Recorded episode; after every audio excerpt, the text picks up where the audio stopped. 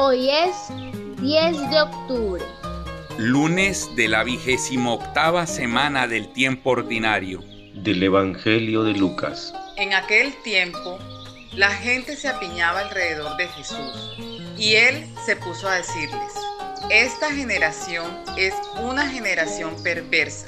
Pide un signo, pero no se le dará más signo que el signo de Jonás. Pues como Jonás fue un signo para los habitantes de Nínive, lo mismo será el Hijo del Hombre para esta generación. La reina del sur se levantará en el juicio contra los hombres de esta generación y hará que los condenen, porque ella vino desde los confines de la tierra para escuchar la sabiduría de Salomón. Y aquí hay uno que es más que Salomón. Los hombres de Nínive se alzarán en el juicio contra esta generación y harán que la condenen, porque ellos se convirtieron con la proclamación de Jonás. Y aquí hay uno que es más que Jonás. Muy buenos días, hermanas y hermanos. Los saludamos desde Barranquilla, Colombia. Al canto del gallo, escuchamos con atención la palabra del Señor que nos interpela y nos exhorta a la conversión. El creyente no necesita de manifestaciones maravillosas para sentirse impulsado a cambiar su forma de vivir. Solo le basta con su actitud obediente a la voluntad de Dios, con humildad, buscando generosamente el reino de Dios a través de las pequeñas acciones que siembran amor en medio del mundo siempre que sea oportuno. Cuando sabemos que alguien requiere ayuda, no dudemos. Es Dios quien nos está pidiendo actuar, ayudar, sacar de la oscuridad a quien busca la verdad, abrir caminos de esperanza para quien ha sufrido los embates del destino.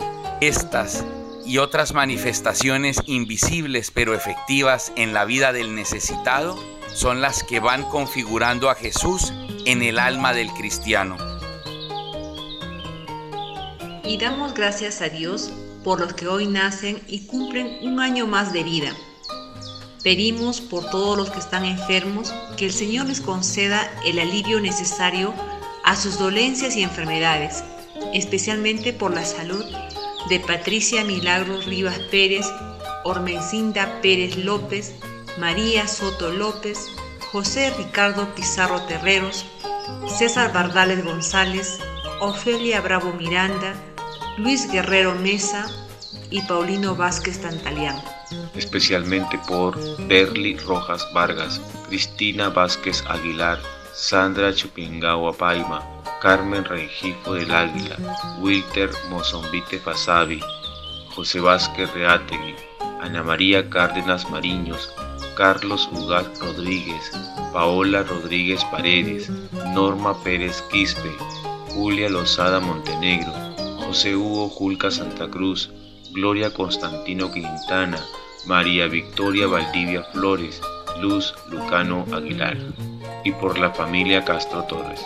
El Señor les dé la fortaleza, el consuelo y la salud que necesitan. Y pedimos también por todos los difuntos, que descansen en paz y que Dios consuele a sus familiares y amigos.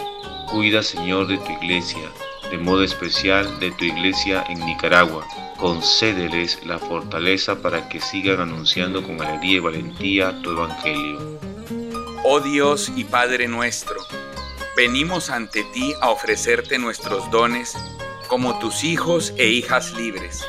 Asigna a tu Hijo como nuestro guía, para que por medio de él ganemos la lucha implacable para conquistar nuestra libertad interior, para que así seamos plenamente humanos y en verdad hijos e hijas tuyos, nacidos libres de nuevo. Guárdanos libres de toda esclavitud, en cualquier forma que se presente, primeramente libres del mal y de la esclavitud del pecado, y también de nuestros propios temores y complejos, de las presiones de la gente, del espíritu gregario, para que seamos fieles al Evangelio y libres para el pueblo y para ti te lo pedimos por medio de Jesucristo nuestro Señor. Amén. Recibimos la bendición del Padre Johan Ascendra desde la parroquia de la Transfiguración del Señor en la Arquidiócesis de Barranquilla, Colombia.